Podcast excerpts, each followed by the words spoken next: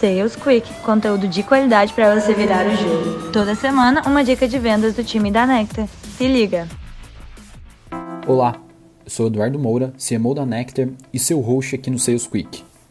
E antes da gente começar esse podcast, eu quero te fazer um convite. Se esse conteúdo está te gerando valor, tira um print, coloca nos stories no Instagram e marca a gente, NectarCRM, para a gente entender que isso está fazendo sentido para você.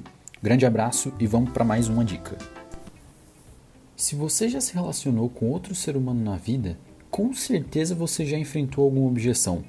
E assim, é incrível como a reação da maioria dos executivos de venda é correr dessas objeções. A primeira coisa que a gente precisa quebrar, tá?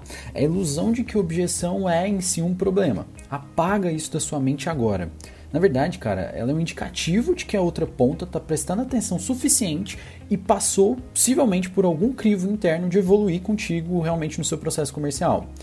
Se em um processo você não enfrenta objeções, pode saber que o seu negócio está frio. E aí o que você deve estar tá pensando é: existe alguma maneira mais fácil de driblar objeções? E cara, a palavra que eu mais gosto de usar para resumir a arte de driblar objeções, entre aspas, tá? É empatia. Parece muito simples, mas é o que realmente funciona.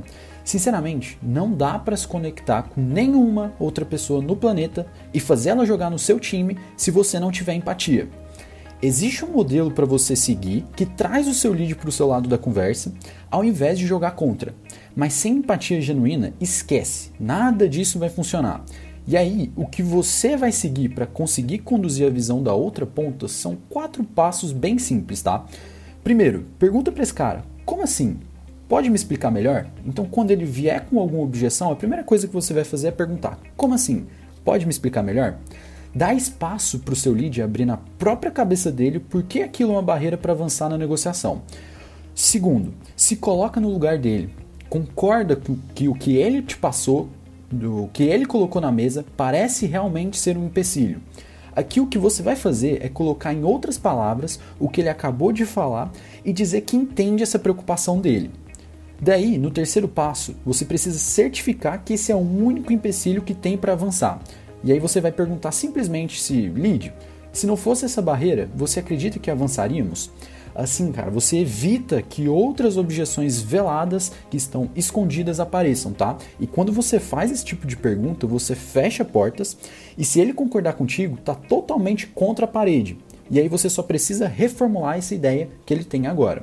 Caso apareçam outras objeções tá, durante esse processo, é só repetir esse mesmo, esses mesmos quatro passos para isolar cada uma delas e tratar cada uma delas em separado. No quarto e último passo, você precisa vender o seu ponto de vista em cima desse problema que o lead viu. E cara, sinceramente, não importa o número de atributos que você coloca na sua solução, ou seu nível de condução de conversa, nem nada do gênero, tá? Coloca na mesa um caso idêntico ao que essa pessoa está passando, a esse problema que ela viu, uma experiência com outro cliente seu. Assim vai ficar muito mais fácil do seu lead comprar seu ponto de vista, contando uma história idêntica que você já experienciou e que teve um caso de sucesso. De maneira bem resumida, tá? É essa ideia que você precisa levar toda vez que enfrenta alguma barreira para avançar na negociação. E aí, da próxima vez que você vê uma objeção, vibra internamente com ela. O contrato está muito mais próximo de avançar do que você imagina, beleza? Um forte abraço e até mais.